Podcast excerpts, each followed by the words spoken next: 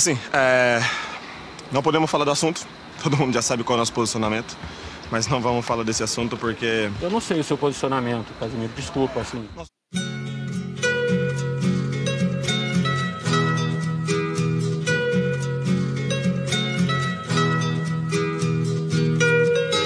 Então vou prestar atenção nessa bosta aqui. Glória a Deus. Glória a Deus. Jovem, se o boicote da seleção brasileira à Copa América fosse um filme, ele caberia num vídeo do TikTok? Começa agora o 69 episódio precoce de.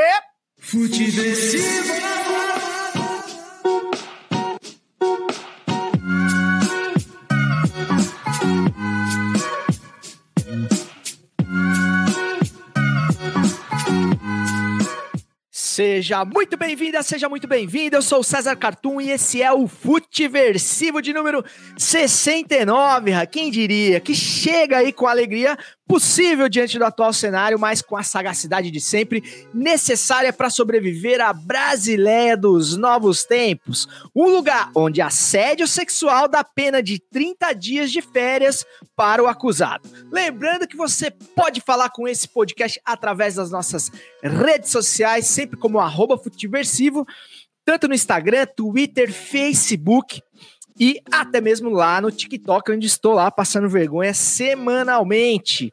É, e, claro, acompanhar a nossa live aqui, a nossa gravação é, no canal do YouTube do Futiversivo, na Twitch e pelo Twitter da Corner, nossa queridíssima parceira do Fernando Martinho, nosso brother.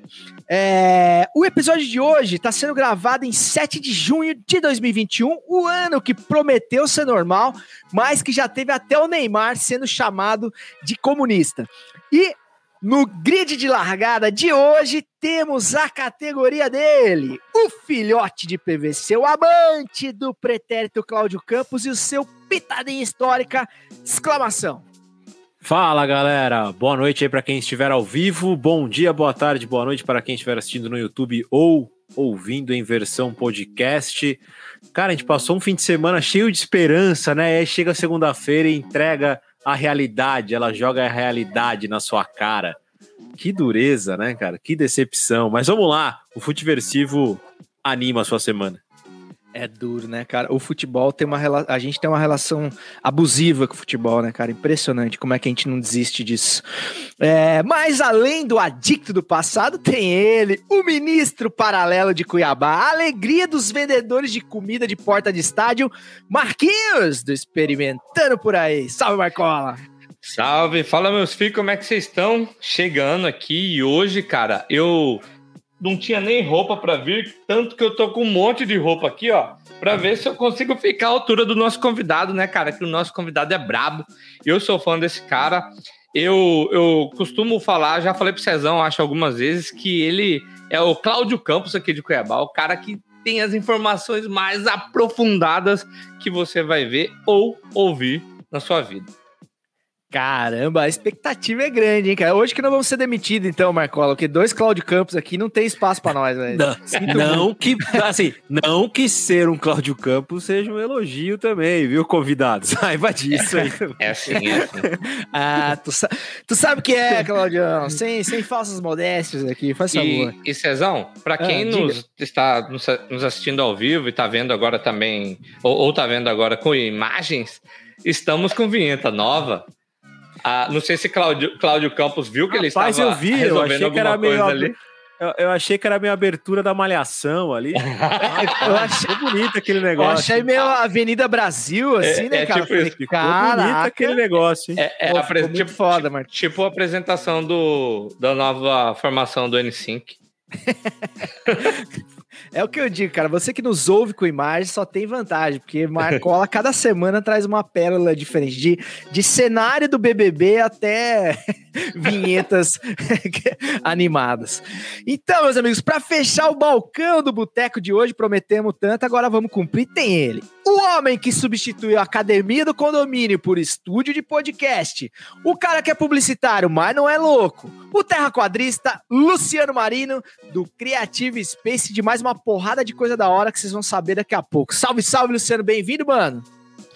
E aí, pessoal, olha, primeiramente, assim, lisonjeado de estar aqui. Eu até falei assim, eu tô me sentindo na TV, porque eu tô sempre acompanhando vocês lá em vários momentos lá, correndo, fazendo um monte de coisa, e hoje eu tô aqui. Então, tô muito feliz. É um prazer, assim, enorme estar falando com vocês aqui hoje. Vocês sabem como eu sou fã, tô sempre ali comentando alguma coisa, tô sempre participando. Então, hoje, para mim, estar tá aqui é fantástico, gente. Obrigado pelo convite, viu? Tô muito feliz mesmo. E vamos lá, vamos fazer um programa top hoje. Da hora, Luciano. Bem-vindo, mano. Seguramente. Com essa vibe, não tenho dúvidas. É, você ia falar alguma coisa aí, Marquinhos? Não? Eu senti um suspiro aí do, do senhor, achei que fosse vir alguma uma intervenção sempre galáctica.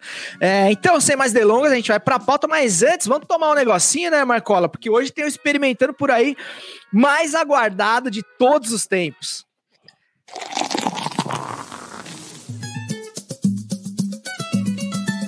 Experimentando por aí.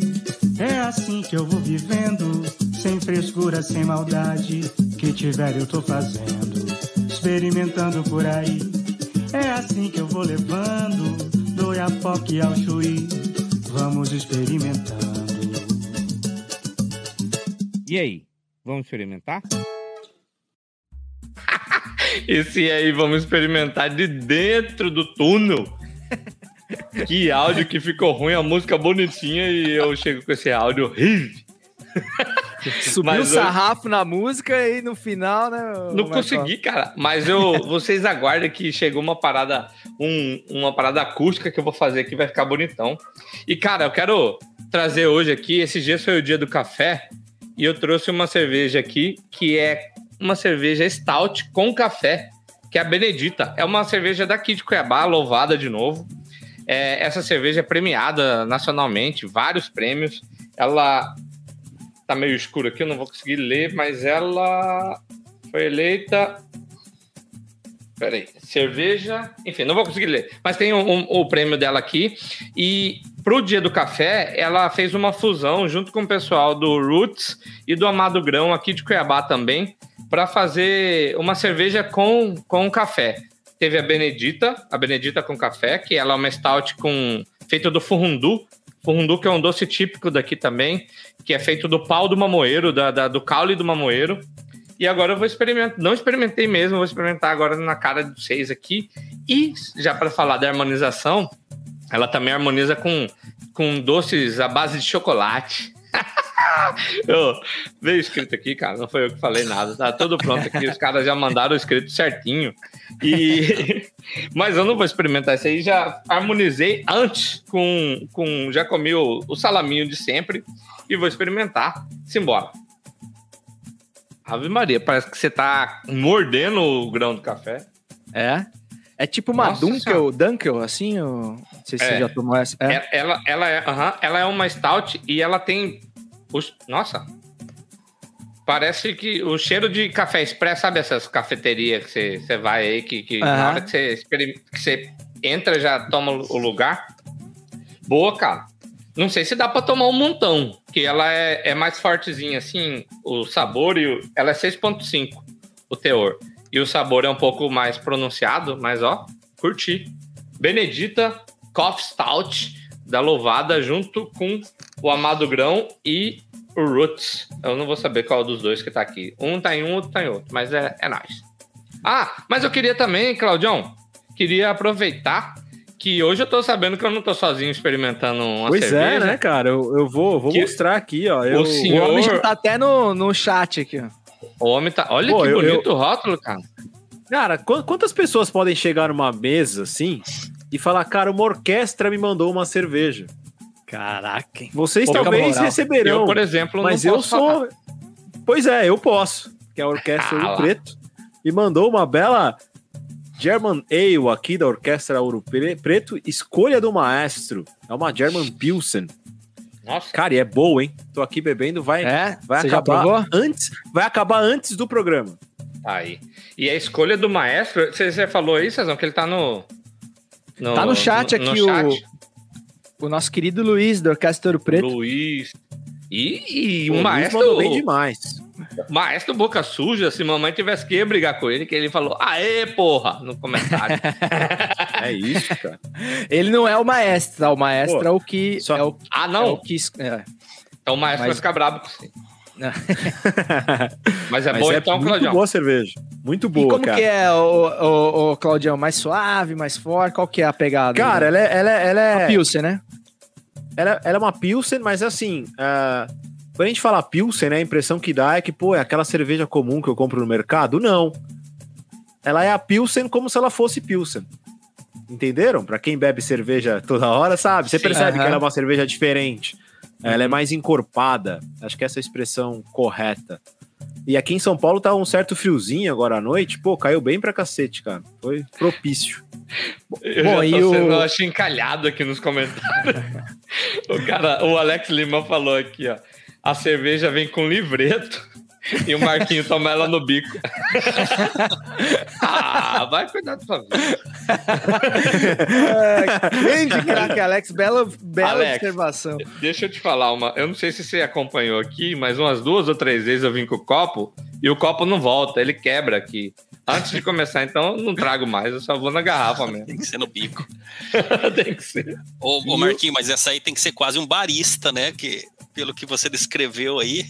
Pois é. Oh, mas é. Fica com gosto de café mesmo na boca, É? cara. Tipo café expresso. Massa demais.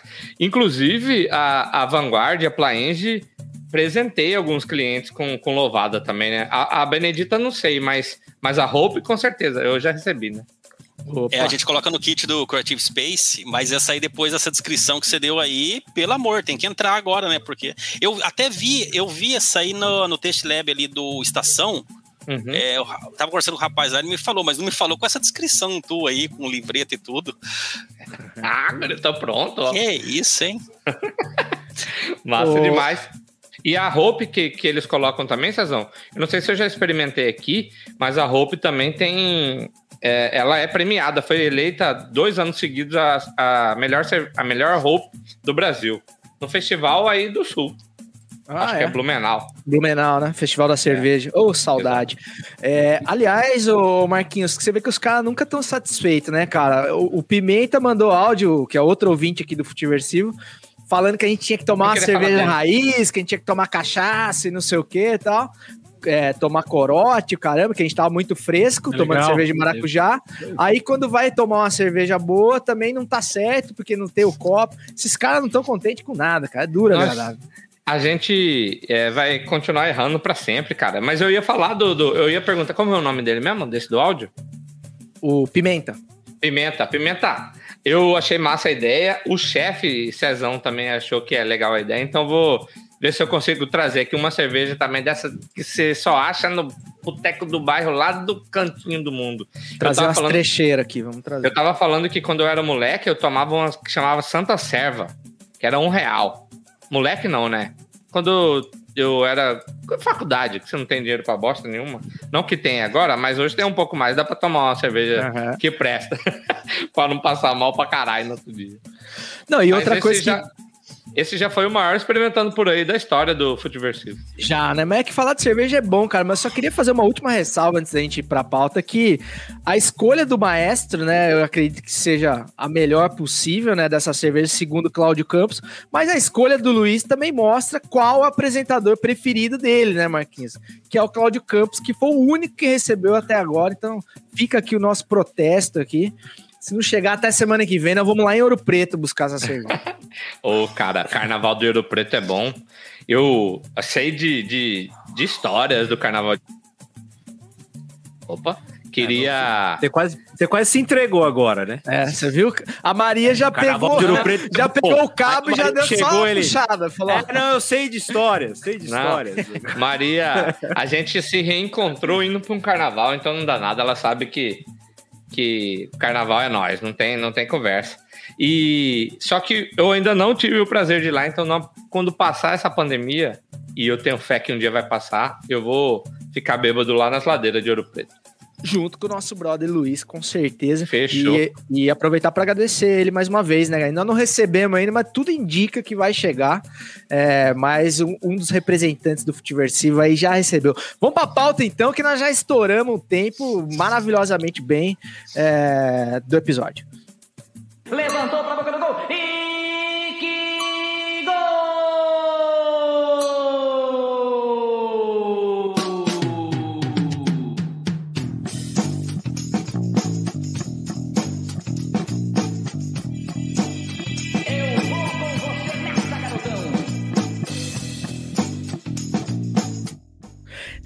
Sempre, com as bênçãos do mestre Osmar Santos, o maior de todos, o pai da matéria, voz das diretas. É que a gente dá início aqui ao nosso PF, futebolístico ou não.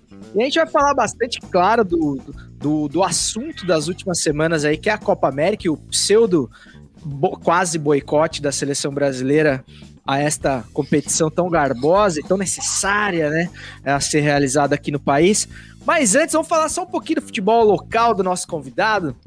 É, o Cuiabá, né, cara, infelizmente tá, tá com uma campanha aí não tão assim exitosa no Campeonato Brasileiro. Tá todo mundo torcendo demais pro Cuiabá. O Cuiabá virou o segundo time praticamente de todo mundo que eu conheço.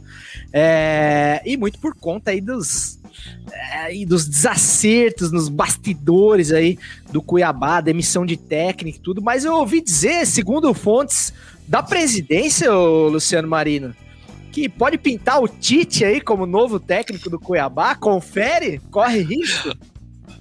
Pois é, Cláudio, a gente, a gente ouviu esse, esse comentário aí. Na verdade, foi o Mourão, né? O, o Mourão perguntado lá numa entrevista, é, dando uma indireta pro Tite: ó, se qualquer coisa, o Cuiabá tá sem técnico.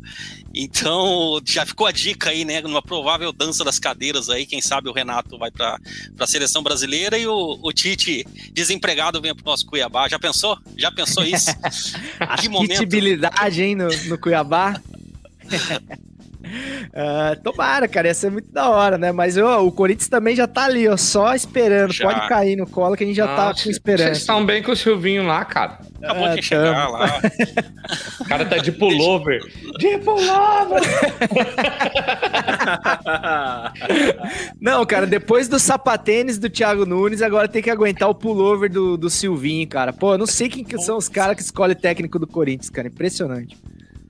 É... Mas é pior que quem escolhe o técnico é o assessor do Silvinho, ou até o Silvinho mesmo, né, gente? Porra, não dá, bicho. Mas agora. De, sei lá.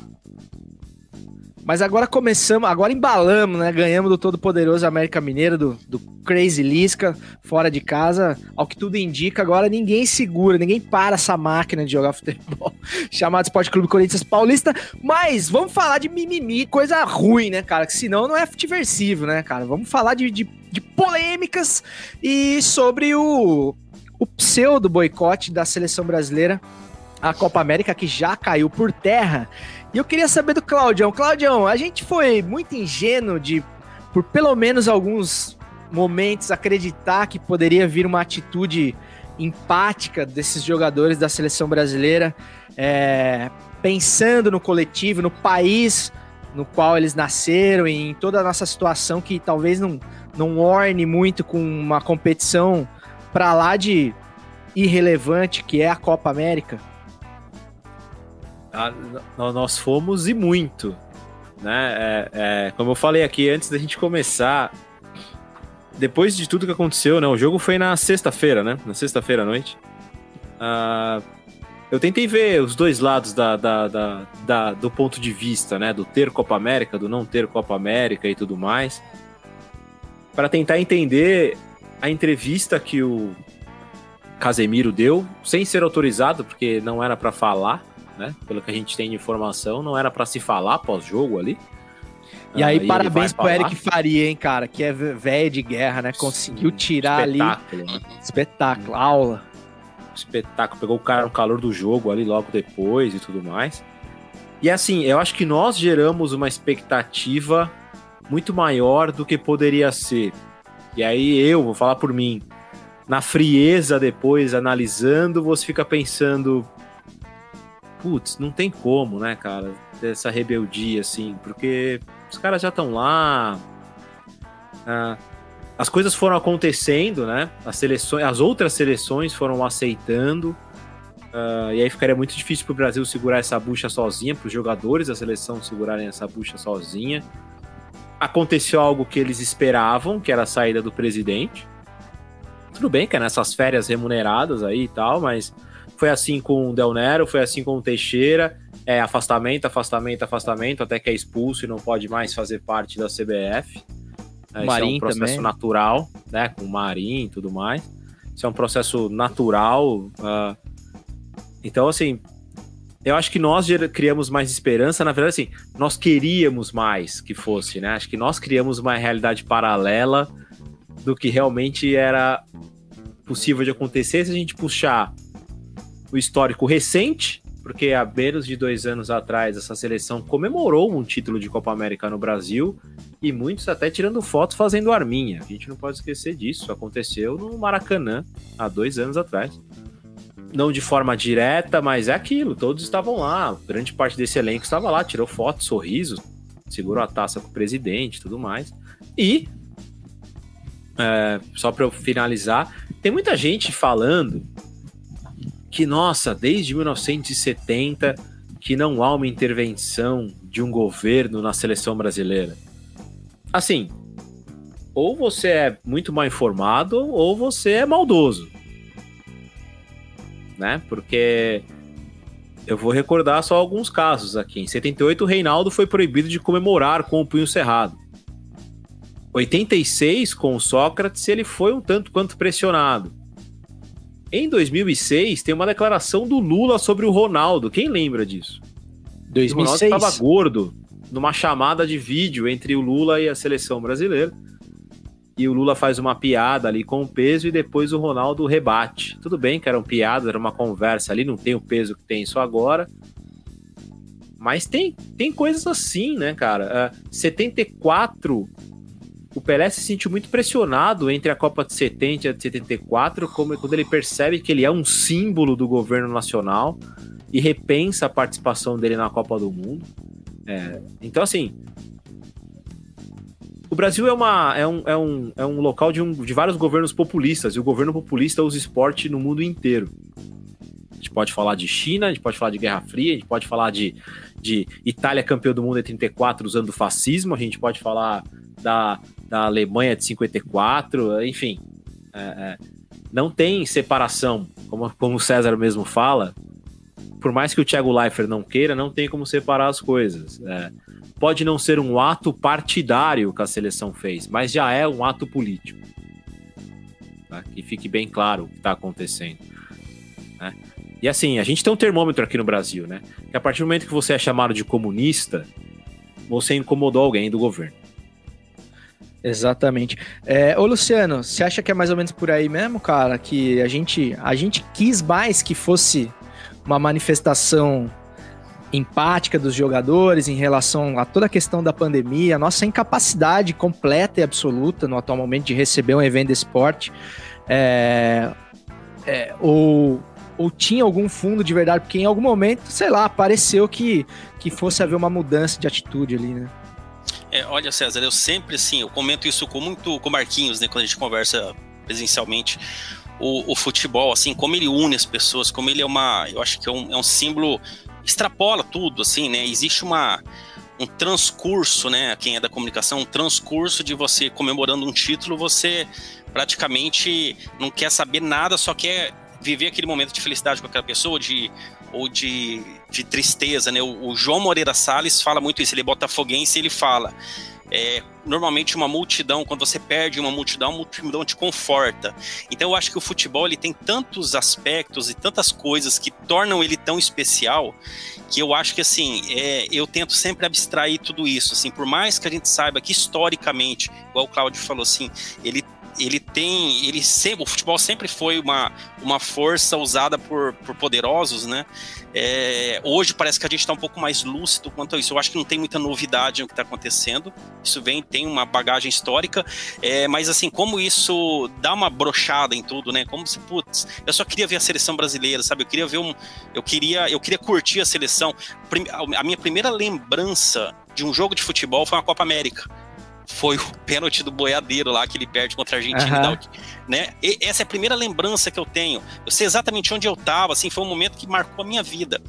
Aí hoje, por exemplo, vai, vai ter a Copa América, aconteceu tudo isso, eu curti essa sabe é, então assim eu tento eu tento dar um pouco de abstração para tudo isso e acaba me sentindo culpado se eu vou curtir ou não sabe é, eu acho que é um pouco da reflexão que eu faço agora sempre foi assim mas parece que hoje é tudo mais lúcido a impressão que é, se o Brasil ganha, tá todo mundo feliz? Acho, acho que não, sabe?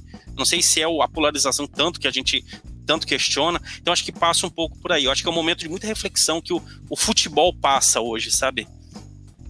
Exatamente, Marquinhos. Cara, eu, eu tenho dois pontos. Assim, primeiro, eu, eu achava que os caras iam fazer um protesto, mas queriam jogar sim. É. Que eu acho que é, é trampo, tá ligado? É, ou, ou, via de regra, você não faz só o que você quer. E, e esses caras, assim, eu achei, eu achei que eles fariam um protesto. Não sei se eu cheguei a comentar no Futiversivo ou, ou no The Quinta, agora eu tô em dúvida. Que eu achei que teria algum tipo de protesto no estilo de dos jogadores da NBA quando aconteceu o episódio da morte do George Floyd. Os caras protestavam, ajoelhavam, punho cerrado. Não sei se estou fazendo confusão, mas tinha, eu lembro desses protestos do da essas manifestações da NBA. E, e a outra coisa é que eu achei que eu ia ter de volta a minha camisa da seleção, cara. Se eu ia poder usar essa camisa da seleção. Porque eu achei que os tontos ia parar de, de usar ela como uniforme, e aí acho que nós perdemos essa, essa, essa briga. E talvez não, talvez o, o manifesto que venha é, é, leve para esse caminho, porque nos grupos aqui tem uns grupos aqui que é tipo o STF, tá ligado? Tipo, o grupo do condomínio, essas paradas que os caras estão decidindo o Brasil por ali. Uhum. Pelo, pelo WhatsApp ali. E, e é o dia inteiro, cara. Os caras não fazem porra nenhuma da vida. Vai tomar. No... Mas enfim. É, e ali os caras já falam: ah, fora Tite, seu comunista, tragam o Renato Gaúcho, não sei o quê. Eu queria, aí eu queria trazer dois pontos para cá. Do Renato Gaúcho, que acho que o Rizek que falou que o é, existia uma manipulação gover do governo para tirar o Tite e colocar o Gaúcho por vieses políticos.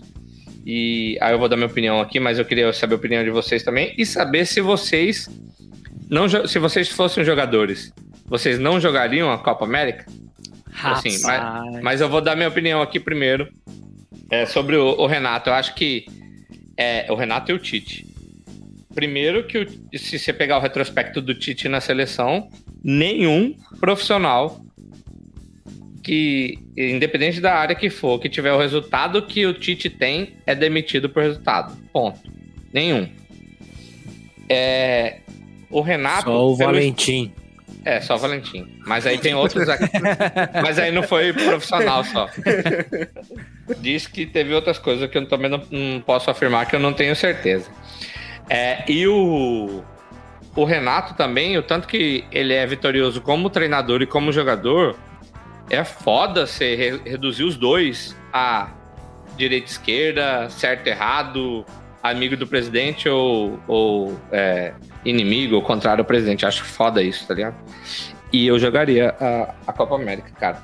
Eu protestaria, mas eu acho que eu jogaria.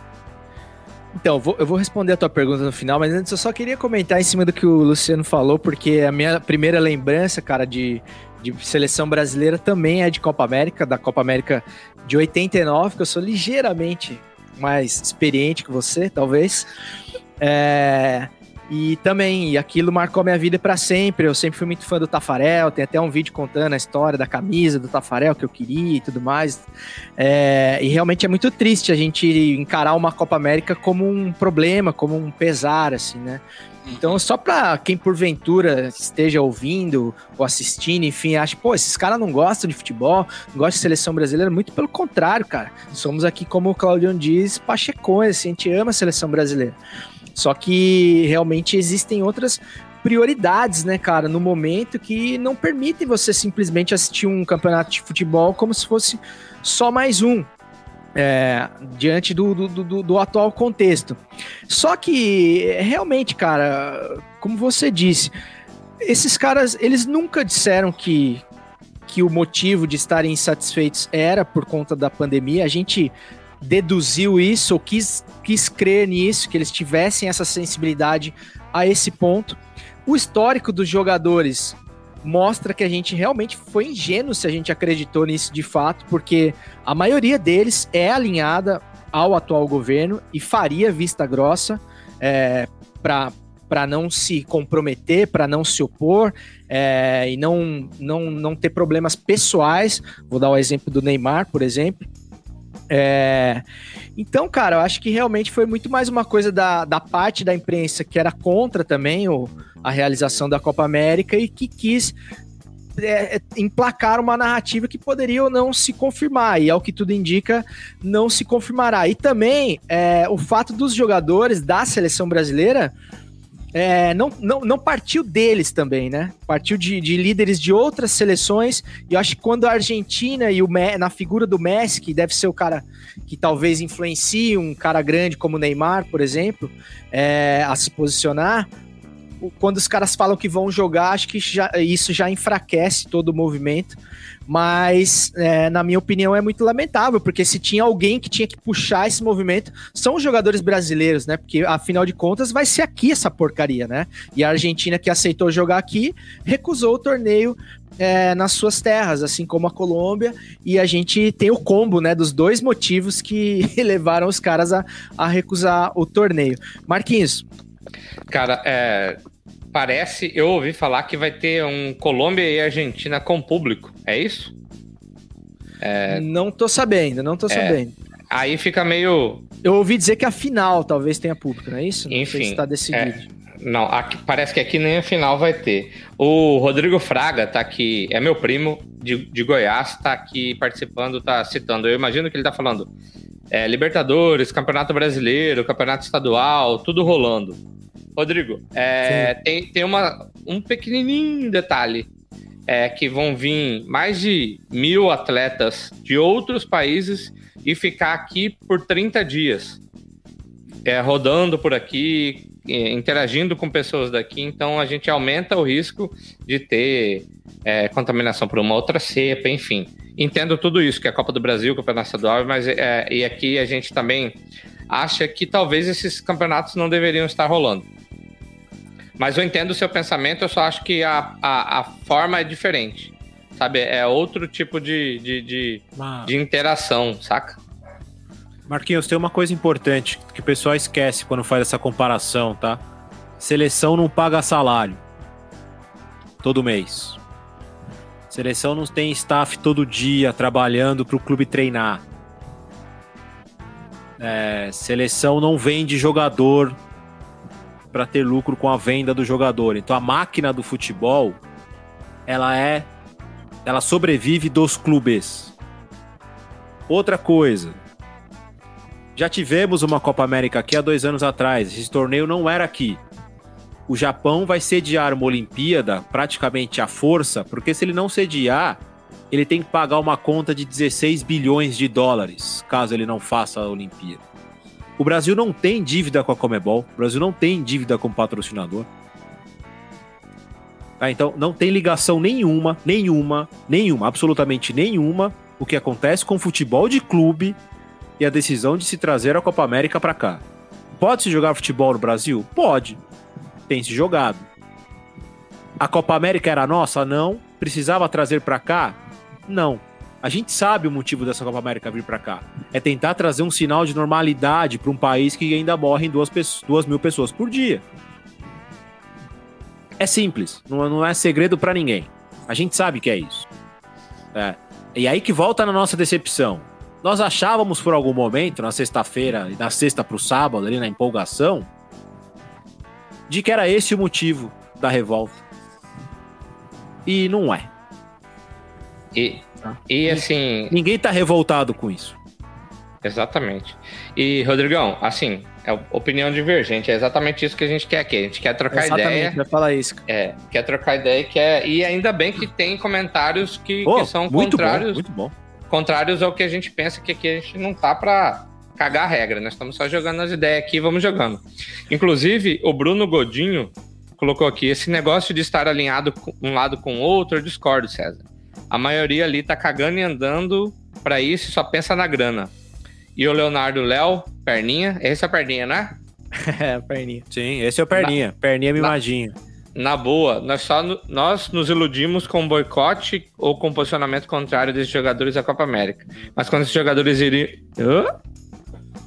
Cadê? Passei o mouse aqui, perdi, peraí. Mas quando esses jogadores, quando esses jogadores iriam pensar para o que acontece para além dos seus próprios umbigos. Viu, Cara, só... tem isso. E, e a gente até parou. é, é, pelo que parece, eu acho que o, o, o Claudião tinha trazido isso no grupo também. Os caras estão insatisfeitos por não terem sido consultados. É, te- Cara- é, é, pode, pode ir, desculpa, César. Pode falar. Então, do- dois pontos, só respondendo o Bruno ali. Cara, realmente, a maioria dos caras é bem alienada e, e apolítica. Mas quando eu digo alinhado ao, ao governo Bolsonaro, é, é igual aquele. É, é o mesmo caso do eleitor isento, né? Ah, nem Lula, nem, nem Bolsonaro, nem PT, nem esquerda, nem direita. Vai votar no Bolsonaro. Você já sabe disso. Então, na dúvida ali, eles vão pender. Poderia ser o governo Lula, poderia ser o governo Dilma, poderia ser qualquer governo. Eles iam pender para a situação, para, pa- para quem está no poder no momento. É, é- é tipo um SBT, assim. Entendeu? Então, nesse sentido que eu quis dizer. E sobre a fala do Rodrigo Fraga, achei legal também alguém trazer isso, porque é o argumento mais usado, né?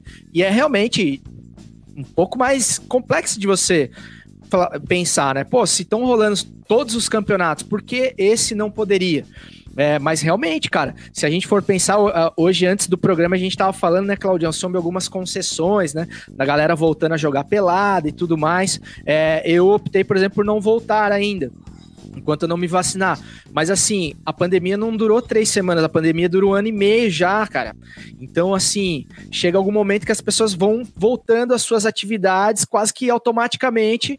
é, e no caso do futebol, tem toda essa justificativa financeira da máquina do futebol que, de uma forma ou de outra, precisa voltar a, a rodar e tal, né? Então, para pagamento de salários, não só de jogadores, de dirigentes, de roupeiro, de massagista, de uma série de pessoas que dependem do, do giro dessa máquina.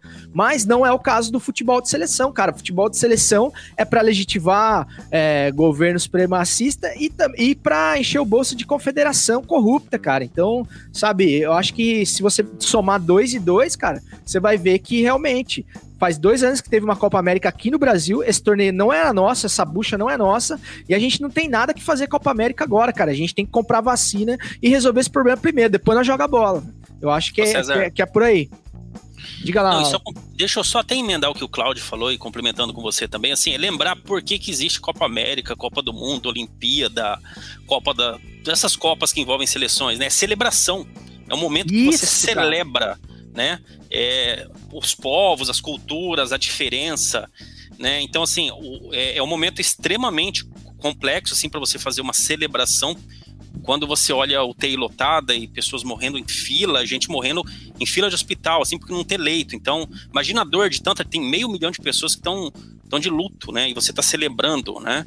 É, eu acho que passa por muitos pontos. E aí eu só queria complementar também, antes que a gente perca aqui o, o fio da meada, é essa questão do posicionamento do atleta. A gente olha muito o atleta como se o atleta é, respondesse por ele.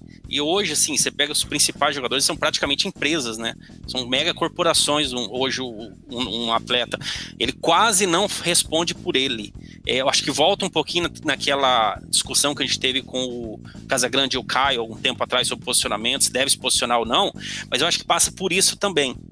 Acho que hoje o, atleta, ele, ele é tão. Eu acho que o artista é assim também. Ele, quanto mais neutro, melhor, pensando em patrocínio, em tudo isso, e não se comprometer, que quase ele não é ele quem responde, sabe? Acho que é- são as duas questões que a gente levantou agora aí. Então, assim, só respondendo a pergunta lá do Marquinho, sim, é, eu acho que o atleta não decide, viu, Marquinho? Vai jogar ou não vai? Não, É, eu não. acho que passa mais por aí, sabe? A pergunta não foi essa, É, não eu- vai querer fugir. Se você jogar. Você jogaria ou não? Eu só, eu, só, eu, só acho que, eu só acho que tem um ponto que é, que é um pouco diferente, assim. é- é- eu acho que a gente subestima demais os atletas Uhum. nessa questão de personalidade, ponto de vista. Eu não imagino um jogador como o Casemiro não ter uma opinião formada sobre a situação que a gente está passando. O Thiago Silva que está machucado, o Rodrigo Caio. Ah, eu confesso que eu não imagino que essas pessoas não tenham uma opinião. Ah, o Thiago Silva foi É. um dos que comemorou a vinda da Copa América para o Brasil, né? E, Pois e- é, então, e questionou ele- ele- por que não? Por que não? eles têm um ponto. Exatamente, é aí que- é aí que eu quero chegar, você entendeu? É, é, é. A, a gente ficou durante um bom tempo achando que o nosso presidente era um burro. E, o problema dele é outro, não é burrice. É, voltando para o futebol. É, existia um problema de relacionamento na seleção brasileira com o presidente que foi afastado. E um problema sério, porque se tem algo que eles estão muito fechados como grupo é em relação ao Tite e à sua comissão técnica. Então, quando eles sentiram que havia algo de desrespeito ali, isso foi noticiado, não sou eu que estou contando é como se fosse fofoca, está tá noticiado. Isso, qualquer site que você entra hoje, aparece essa informação. Que a relação não era boa. E que a saída do, do, do presidente deu uma acalmada na situação. Uh, dizem até também reportagens de, de um pré-jogo ali em que o cara entra no vestiário embriagado, falando nada com nada no pré-jogo. Esse é o presidente que estava lá na CBF. Uh, e aí tem uma coisa, cara, que a gente volta a falar aqui, né? O Luciano falou do cara que tá no trem e tal, não sei o quê. Uh, a Copa América ela tem representatividade diferente para cada atleta da seleção e para cada seleção, né? Pro jogador do Equador que joga no Independente Del Valle, essa Copa América é a chance dele fechar um negócio para ser negociado para Europa. A, pro Gabigol, ela representa uma chance de ser convocado para a Copa do Mundo do ano que vem. Pro Casemiro, pro Neymar, pro Thiago Silva, menos, né? Acabaram de ser campeões, titulares, dificilmente perderam a vaga na seleção. Uh, então ela tem valores diferentes. E aí acho que é onde pega na, na, hora de decidir de jogar a Copa América ou não, de representar ou não. Quando a gente falou da NBA, o maior jogador da história lá do momento da NBA liderou os manifestos. Cara, desculpa, o Lionel Messi, por exemplo, ele é um nada nesse sentido. A gente cobra os nossos aqui, mas o principal jogador do futebol mundial, ele é uma porta para esse tipo de coisa. Já pararam para pensar? É uma porta, não tô pedindo de nada, nunca falou nada, nem polêmica ele cria, nem igual o Cristiano Ronaldo, por exemplo, cria uma polêmicazinha aqui ou ali, nem isso, ele é um nada. E a gente fica martelando, e aí de novo, né? Nós criamos essa expectativa, porque querendo ou não, né? Não tá na mão do Casimiro, não tá na mão do Fabinho, não tá na mão do Gabigol a razão de não se ter um evento no Brasil em meia pandemia. A gente tá meio que jogando a bucha pros caras, como se eles, eles fossem os responsáveis. É, como se eles fossem os responsáveis por trazerem a Copa América para cá e dela acontecer, sabe? É, é, acho que a gente criou expectativa demais. Culpa um pouquinho deles, né? Porque quando o cara fala assim, não, na terça nós falaremos, e pelo jeito vai vir mais uma carta da Dona Lúcia, vai vir mais um chororô do Botafogo aí, talvez não venha nada. Eu tô louco para ver esse manifesto, cara. quero ver o que, que Eu também, cara. É. Eu espero que o nosso programa perca o sentido na... quando ele sair lá no podcast, porque os caras quebraram nossa cara, tomara. Uhum, mas, já, vai, tomara. já vai sair errado, né? mas eu acho bem difícil, cara, porque a gente esquece também, cara, é profissão dos caras, sabe? Os caras estão prestes a jogar uma Copa do Mundo. E aí você. É o que eu falo, tipo, pô, talvez os, os caras que têm mais tempo de seleção, eles podem se manifestar. Mas como é que fica, por exemplo, o Gabigol numa situação como essa? Tá pra nós, cara, o Gabigol acabou de ser pego num, num, num cassino clandestino. Você quer falar para mim que se apareceu um manifesto sobre pandemia que o Gabigol tá preocupado? O Arboleda deu uma entrevista esses dias falou que tava preocupado com a pandemia. Foi pego em quatro festas aí em menos de seis meses. O Arboleda não podia, né? Sabe? Então, assim. Dá segurada, né, é, né, Arboleda? É, pô, é, eu acho que a gente tá muito. A gente, a gente ficou muito empolgado com uma situação que o mundo do futebol já provou que não é bem assim, cara. Não é bem assim. Jovens, eu queria falar com vocês sobre Renato Gaúcho ainda, uma série de coisas. É, fala, Marquinhos. Mas a gente precisa puxar pitadinha que nós estamos atrasados. Precisa puxar pitadinha que nós não somos flow. Mas vocês precisam de res responderem aí também. Vocês param de. Ah, verdade. Vou responder, vou responder. Seus é, é, é, assim, Marquinhos. Se, e bem, bem pertinente a tua pergunta. Eu acho que tem pesos diferentes. Se eu sou o Neymar, eu não jogo. Porque o Neymar tem peito para para fazer todos não jogarem. Se ele falar que não, e ninguém vai tirar ele da seleção brasileira, aí ele tem vaga cativa e tudo mais. Agora, se eu sou o Gabigol querendo arrumar uma vaga, e já que eu tô na jogatina mesmo, né, cara, uma, uma aglomeradinha a mais, que, que diferença faz, né? É então, aí, aí eu jogaria. Então, acho que vai vai do, do peso de cada um dentro desse, dessa engenharia toda aí. É, então acho que talvez o único cara que tivesse o poder, assim como o Messi na Argentina, de, de puxar um movimento seria o Neymar, mas a gente sabe muito bem que ele é o cara que não vai fazer isso. Né? Certo, vamos falar de, de coisa velha então, vai, ô, ô Claudião. Ouvi dizer que o Messi tá querendo com, comer um baguncinho aqui em Cuiabá.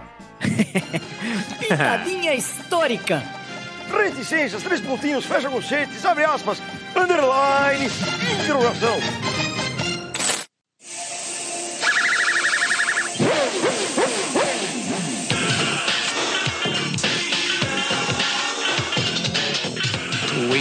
be number one, and to have fun at the same time. アイルトン・セナの感性がレーシングゲームをさらなる進化へと導く And the challenge. アイルトン・セナスーパーモナコ GP2 メガドライブからレーシングゲームのナンバーワングリッドへ Pô, eu fiquei sabendo que o convidado era fã de Fórmula 1 e de videogame. Aí eu falei, pô, vou ter que achar um senso comum aqui e misturar com o Pitadinha. E aí eu trouxe, cara, um dos jogos que provavelmente foi um dos jogos que eu mais joguei de Mega Drive na minha vida, que é o Ayrton Senna Super Monaco GP. Para quem não sabe, né, a Sega, empresa japonesa, criadora do Master System, do Mega Drive, ela tinha como especialidade, assim que ela surge, jogos de esportes com assinatura de grandes nomes, né? Ela licenciava. Então ela tinha o Arnold Palmer na questão do, do, do golfe, James Buster Douglas com boxe e o David Robson no basquete. E aí, sentindo que, que acontecia esse sucesso lá fora com os jogos, a Tectoy aqui no Brasil, a empresa Tectoy, a inovadora Tectoy, que trouxe esses dois videogames, ela era parceira da SEGA aqui no Brasil, ela viu como oportunidade de lançar um jogo com a assinatura do Ayrton Senna. E claro, né, ela foi no coração, ela foi no tiro certo, porque os japoneses são apaixonados pelo Ayrton Senna, provavelmente é o segundo país do mundo mais apaixonado pelo Ayrton Senna, e a SEGA já patrocinava o GP do Japão lá, no, no como a última, a última etapa dos circuitos da Fórmula 1. Outra coincidência interessante é que o CEO da SEGA na época já havia trabalhado com Ayrton Senna, ele era executivo da Honda para a Fórmula 1, então a negociação foi bem facilitada ali, todos os trâmites, né? Uh, tem uma coisa interessante, uma curiosidade, é que o piloto brasileiro visitou a sede da empresa no Japão e ele teve como responsabilidade gravar uma frase ou até criar um texto ali sobre cada circuito que entraria no videogame. E aí, quando chegou no circuito de Catalunha, ele nunca tinha corrido no circuito. E o pessoal pedia para ele gravar lá e ele não quis gravar. Ele falou: não vou gravar porque eu nunca corri nesse circuito. Eu não posso colocar nenhuma informação sobre o circuito que eu nunca corri aqui. Então ele só gravou depois ele ter corrido ali no meio do ano, ali em 91, passou os dados para a SEGA colocar no jogo. Né? Ele, e aí, só para a gente fechar aqui, o Super Monaco GP da versão do Ayrton Senna, ele é o Super Monaco GP 2, ele é uma evolução do primeiro jogo de 89. Ele está no top 5 de escolhas mundiais de revistas especializadas como os top 5 dos melhores jogos do Mega Drive. E no ano em que ele foi lançado, em 92, ele é top 3 em vendas em todo o mundo. Então, é um produto licenciado aí, provavelmente não é o primeiro, ele é o segundo jogo de esportes envolvendo brasileiros licenciados do mundo. O primeiro é um jogo do Pelé. Mas tá aí, cara. Pô, eu joguei demais, cara. Eu queria saber se vocês lembram do jogo, se vocês jogavam. Cara, esse foi um dos jogos que eu mais joguei na minha vida facilmente. Fala aí, Luciano. Vou passar pro convidado que que eu acho que você deve ter boas lembranças aí de, de Mega Drive. E você era Team Mega Drive ou Team Master System? Oh, olha só, César, eu comecei a jogar videogame depois de velho, viu?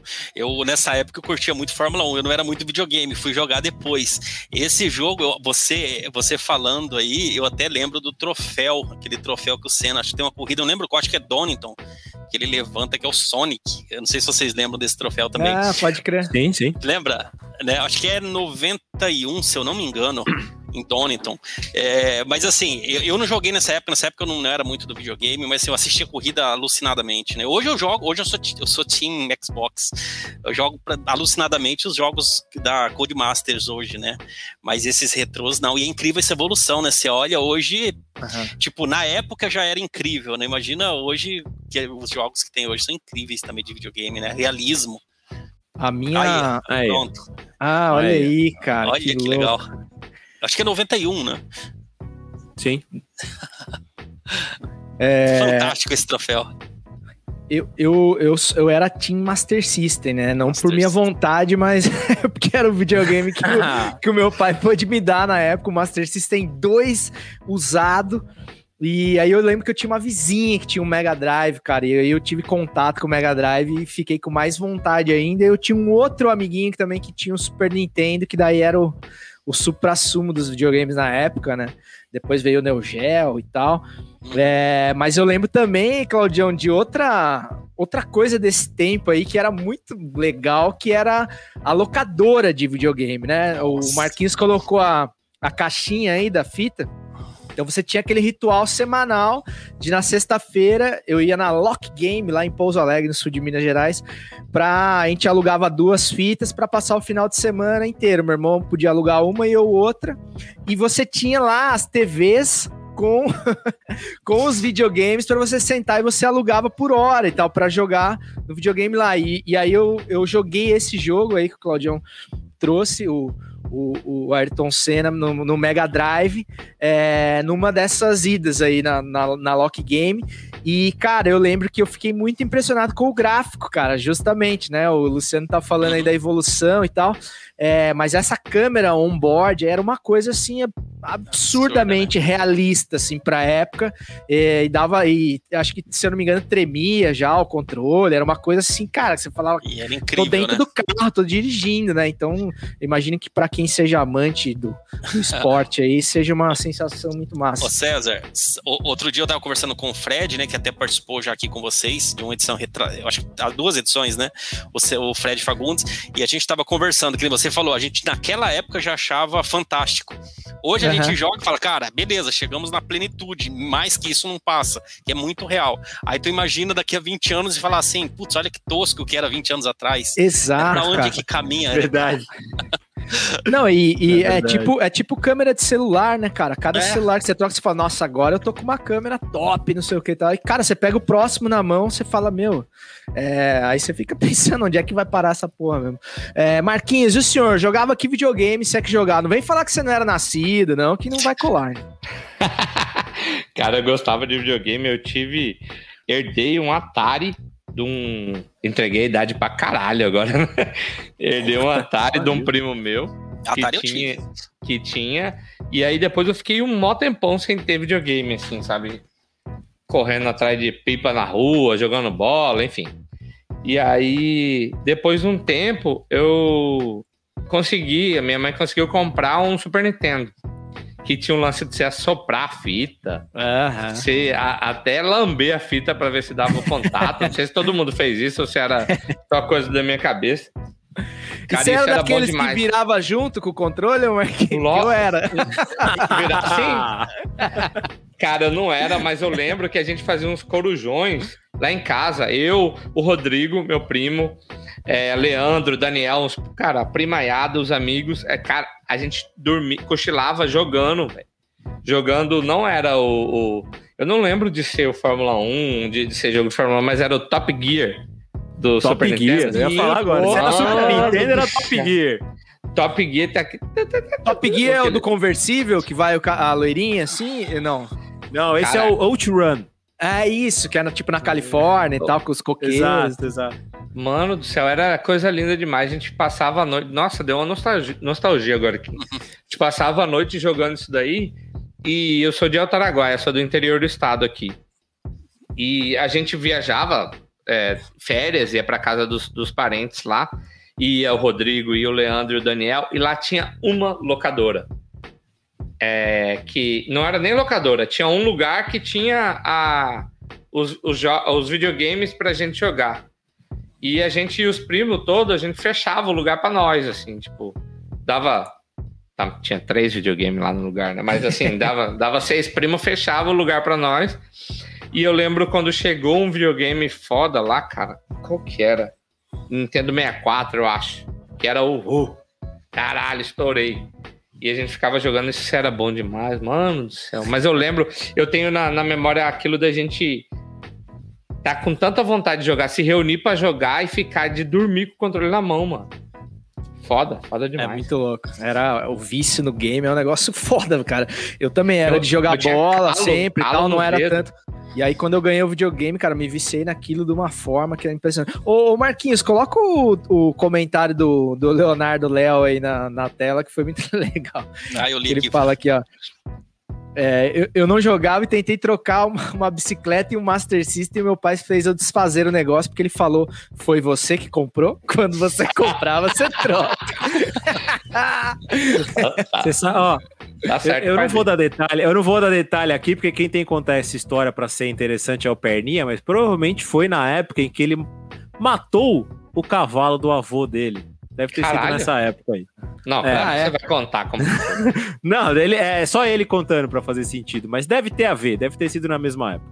Pô, e falando do, ainda do, do Leonardo, do Perninha, ele lança uma pergunta aqui que eu queria lançar para o Luciano, cara.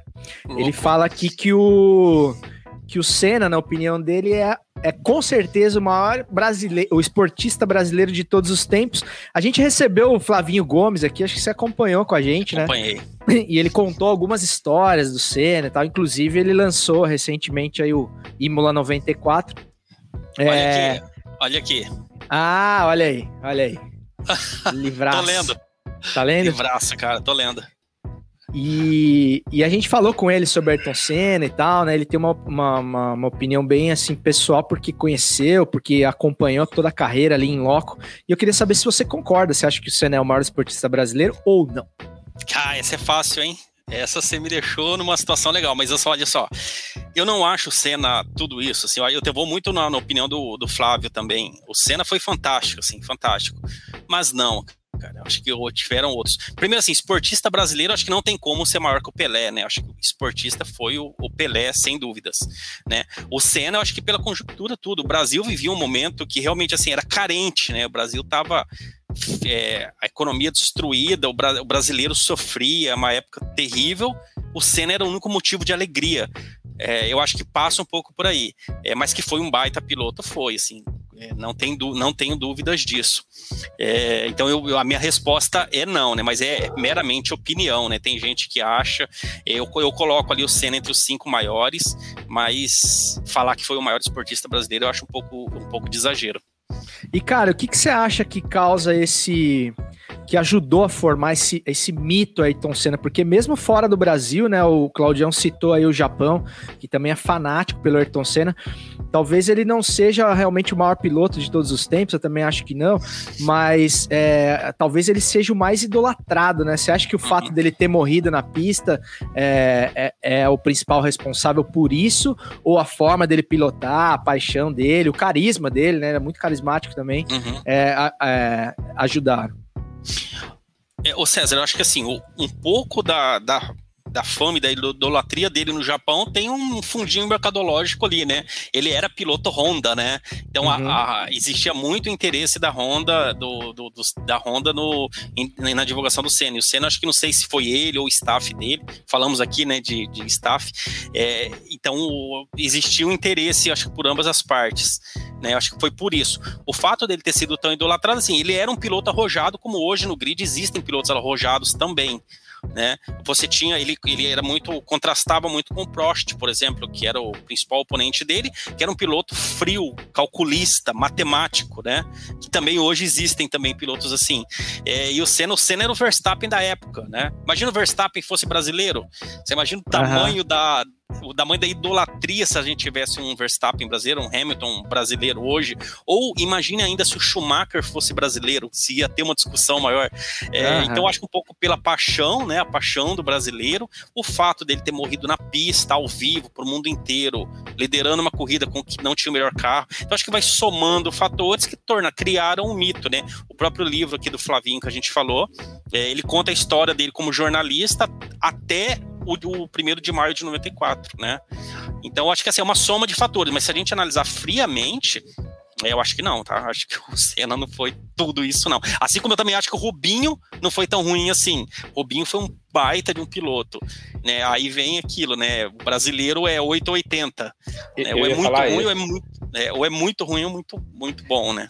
O O que Rubinho, você acha cara, que faltou mim... pro Rubinho, cara? Por que, que o Rubinho ficou no quase?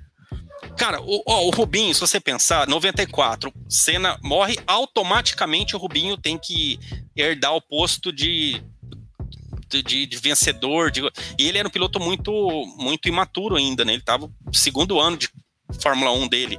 Mas ainda assim, uma temporada aqui na Bélgica, ele faz a pole em Spa, com um carro que hoje é fazer uma pole com com uma Haas quase. O Rubinho faz isso. E aí vem toda aquela carga. E aí tem o fato dele ter sido a vida inteira companheiro do Schumacher, né? Um dos maiores, se não o maior piloto de todos os tempos. E então acho que assim, aí pesou muito em maturidade, inexperiência e caceta e planeta em cima, né? A Globo em cima falando Aham. que ele não era bom, né? É, eu acho que é um pouco por aí. O Rubinho não era tão ruim e o Senna não era tão bom, sabe?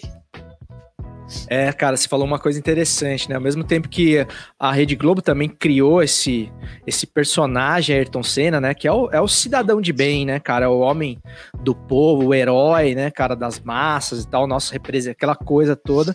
É, elencou, é, elegeu ele como, como o herói e o, e o Piquet como o vilão, aquela coisa. Também é, fez isso com o Rubinho, né, cara? Ao mesmo tempo que jogou no colo do cara a necessidade dele ser o novo campeão, né? Depois da morte do Senna instantaneamente, quando ele ainda não estava pronto.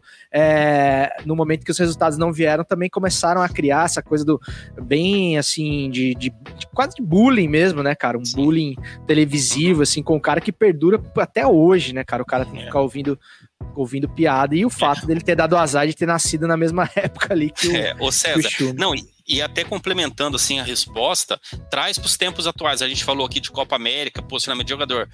Traz para hoje, cara. Bota hoje o cenário: pandemia, corrida no Brasil, o Senna vivo e ídolo brasileiro. Corre ou não corre?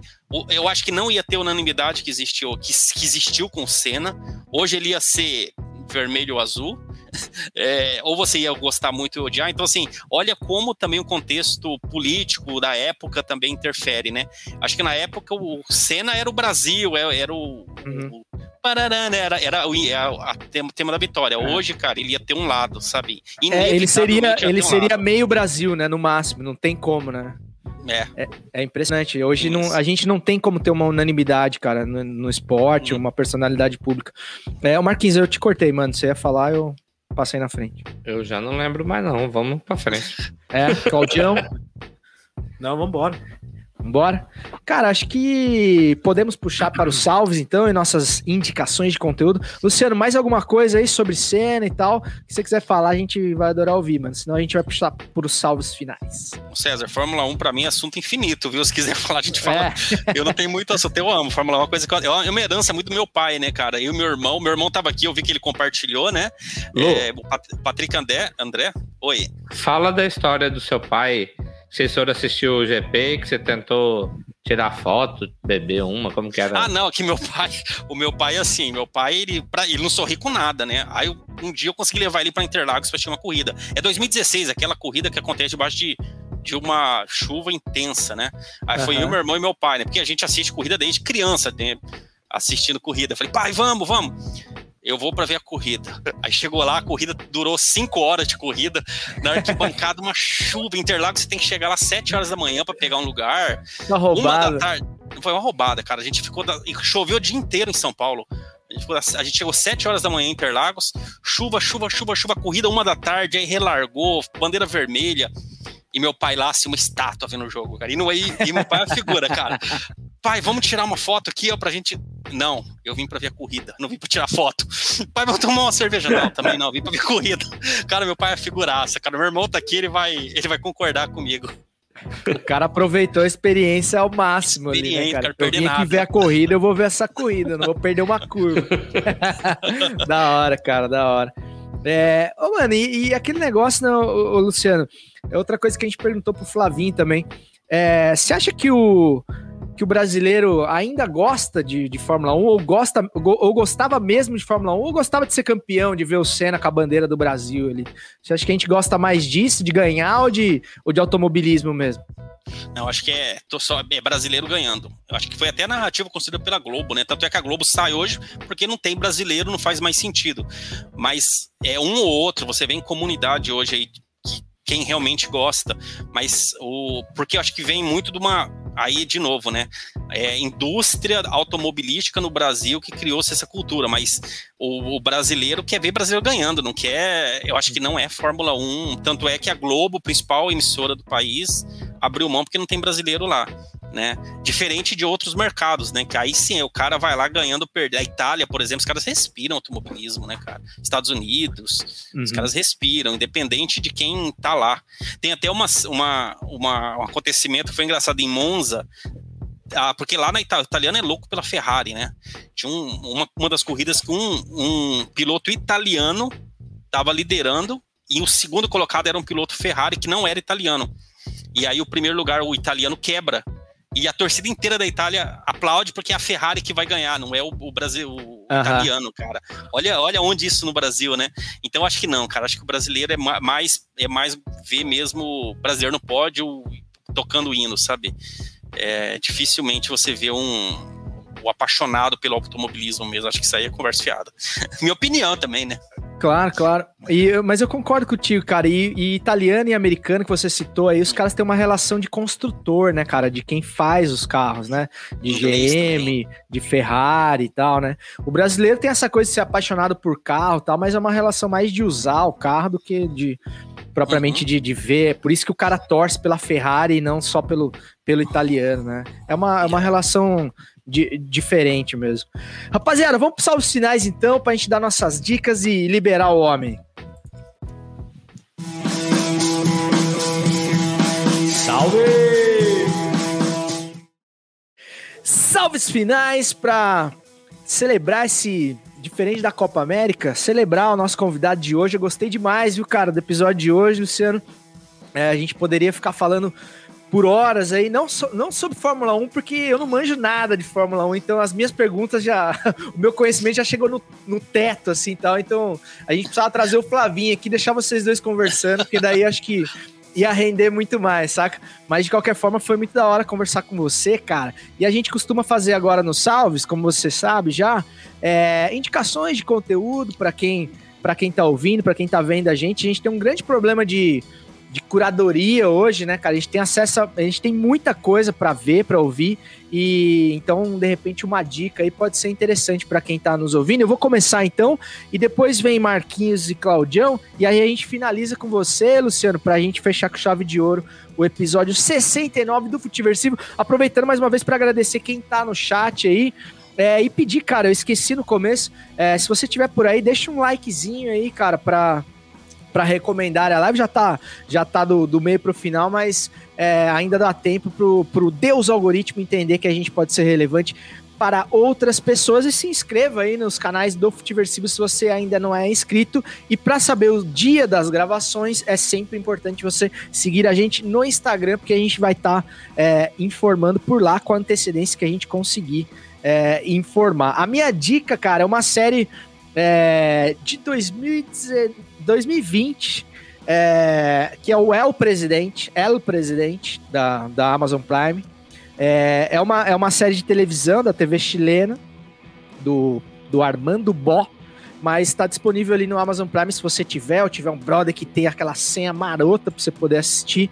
Eu acho que ela ilustra muito, muito bem o momento que a gente está vivendo, essa coisa de, de briga de confederações sul-americanas, Comebol, é, presidentes ali. O Claudião postou uma foto hoje dos vice-presidentes da, da CBF, que parecia o elenco de El Presidente ali. Mas, ela, mas essa série conta a história do, do presidente da Federação Chilena, que era uma espécie de, de, de Bolsonaro, assim, um cara, um, um dirigente que ninguém dava muito por ele e por uma, uma série de fatores ele acabou sendo eleito presidente ali da, da Federação Chilena e para ser um fantoche, e aí ele gosta do poder e começa a, a soltar as asinhas de fora, consegue levar a Copa América pro, pro Chile e tudo mais, e se envolve em milhões de confusões, e aí você vê realmente, entende um pouco o que, que é o suco do, do, do futebol sul-americano, e eu acho que é uma série muito legal, muito bem contada, os personagens, os atores são ótimos,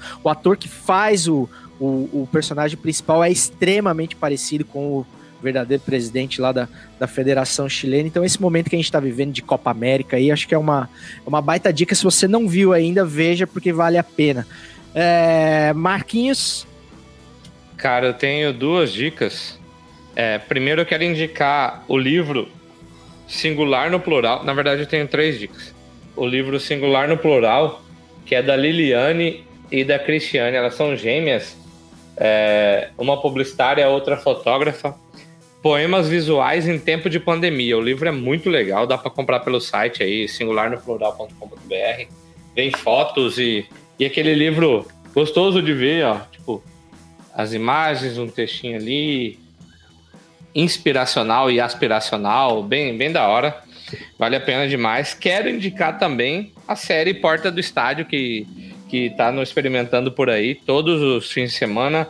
Essa série que saiu de uma conversa pós-futiversivo, que a gente conversando e tal. E aí, se eu tiver errado, me corrijam, por favor, mas eu acho que o Claudião falou. Seria legal você experimentar as comidas da porta do estádio. Como é, não tem público no estádio ainda.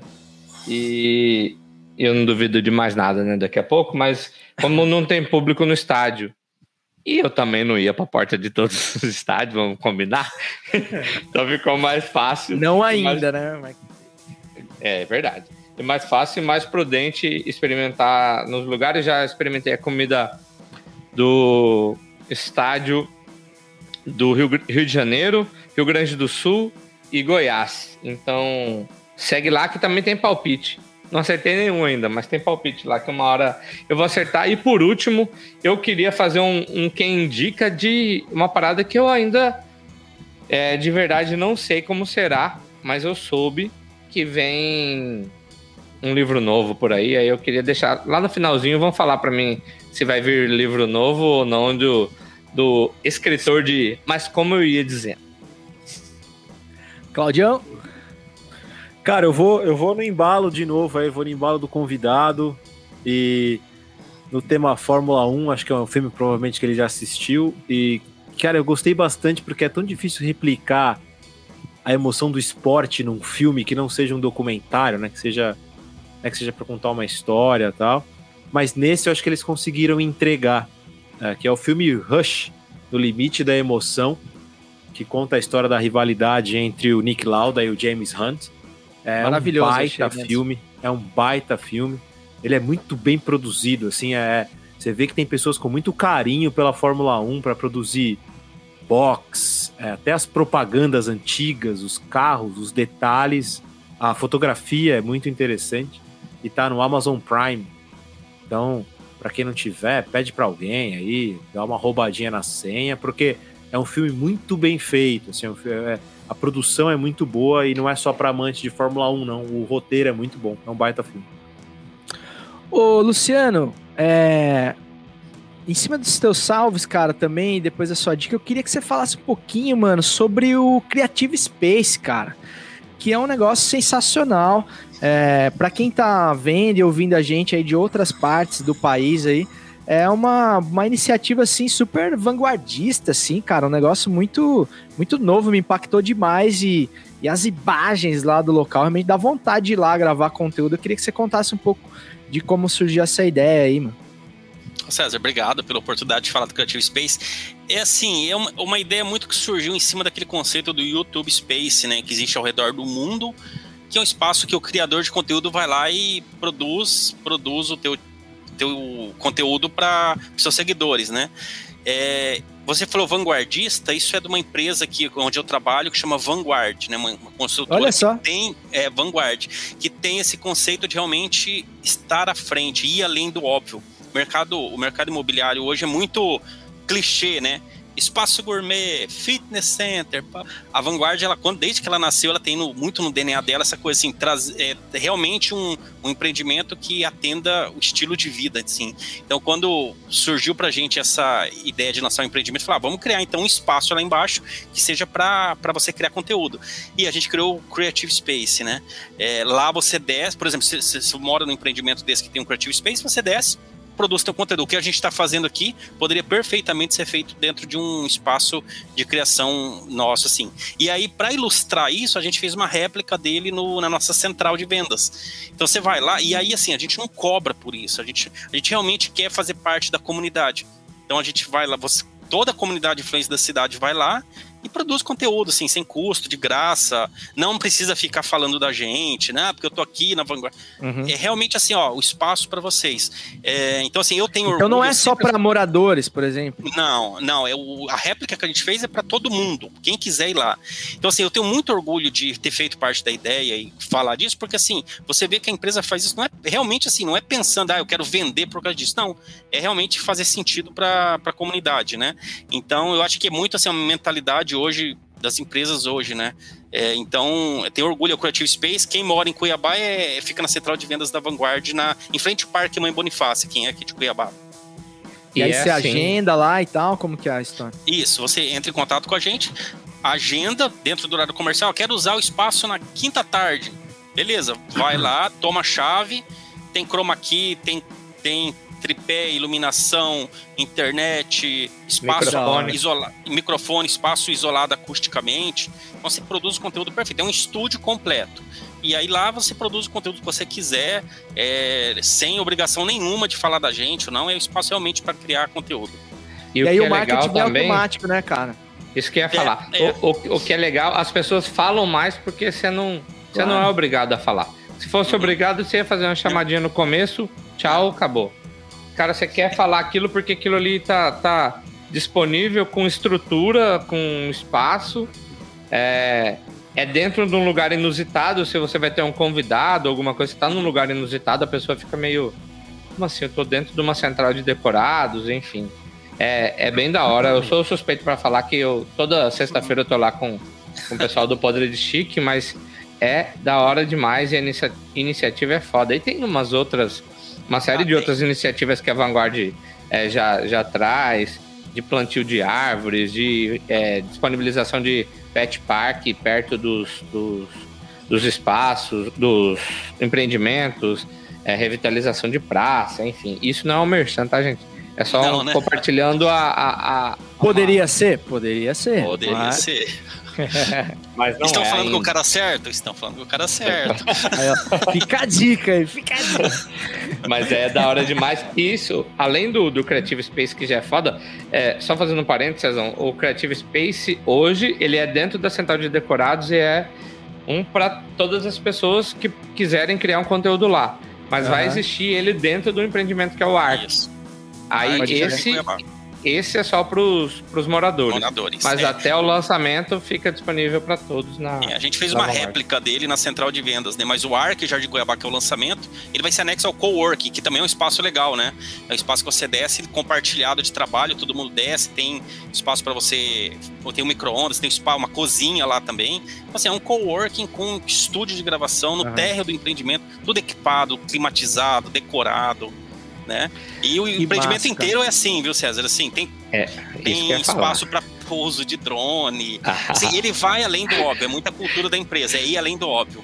E o Os mais caras legal é que é em. Cuiabá, né? Que doido, Os caras cara. são que doido, Tem mano. pista, é, é pista, é pista não.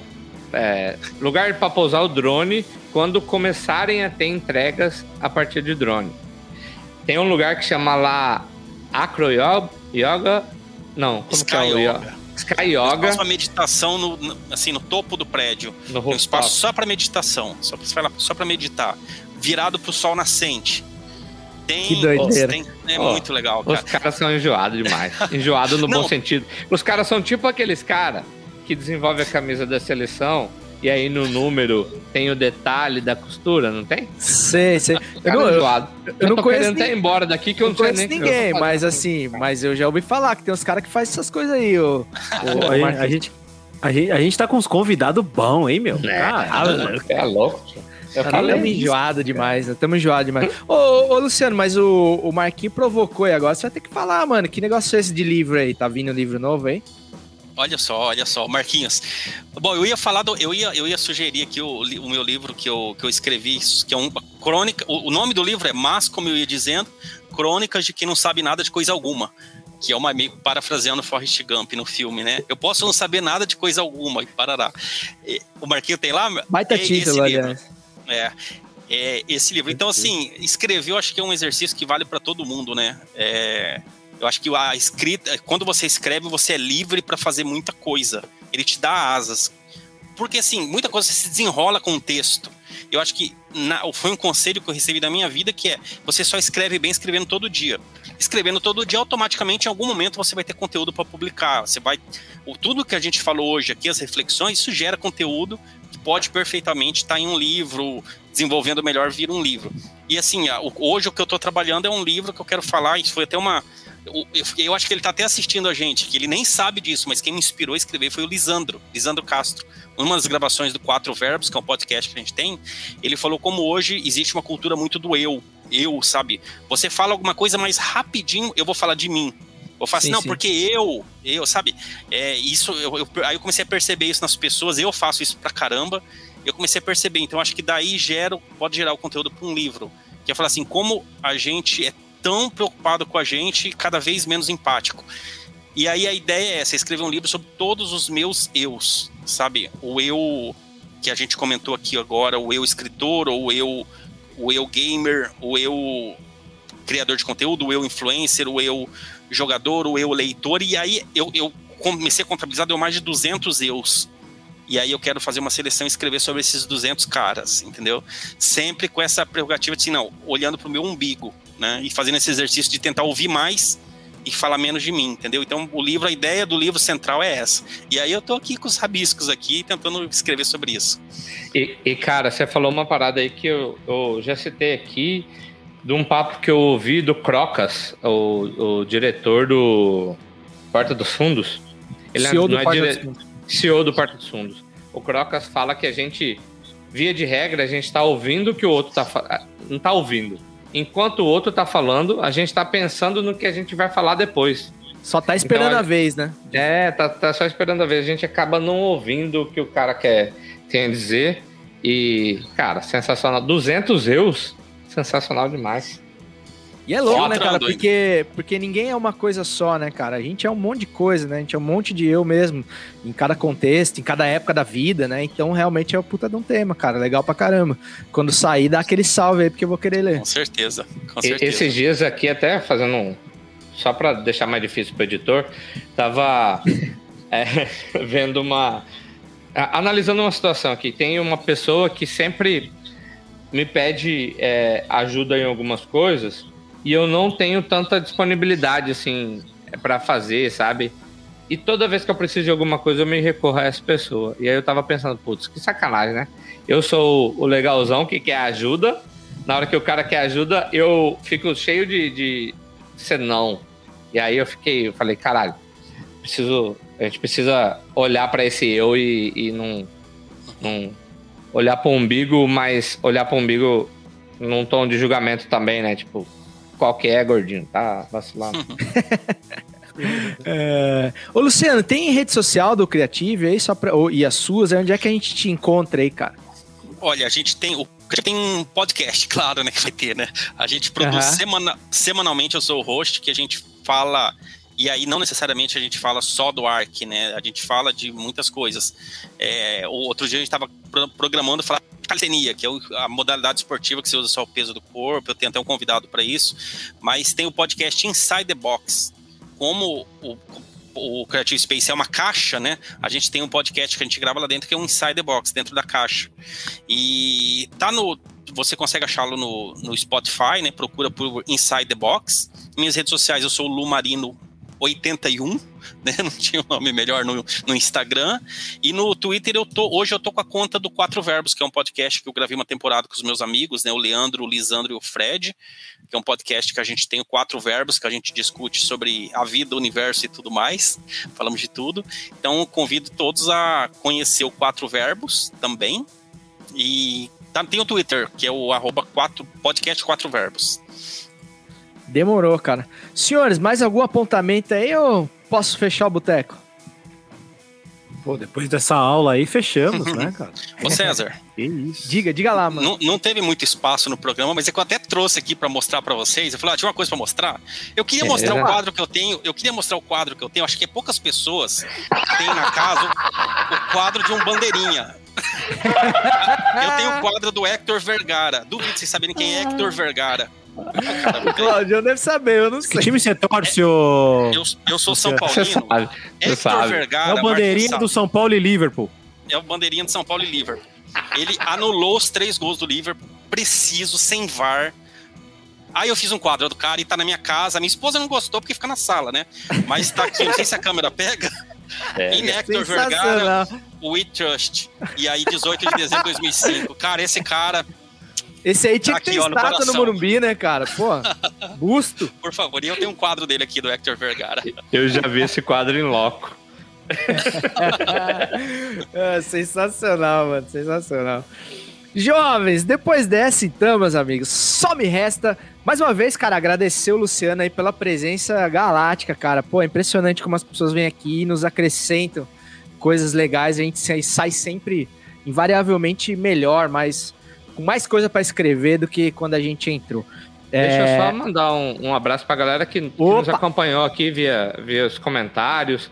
Mandar um abraço pro, pro- lá no Twitter da Corner.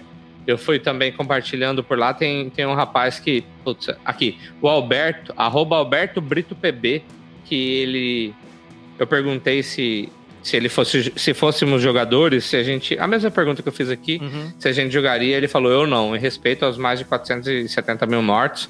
Mas mandar um abraço aqui para Gabriela Torres, que falou, Luciano, não esquece de agendar minha gravação no Creative Space amanhã. Um abraço. é, o Mr. é, number 19 tá aqui. Márcio Costa, que eu achei que era o Márcio Careca aquela- na- na- no, no episódio passado. O Alex. Patrick. Patrick é seu irmão, né, Lu? Isso, Patrick André.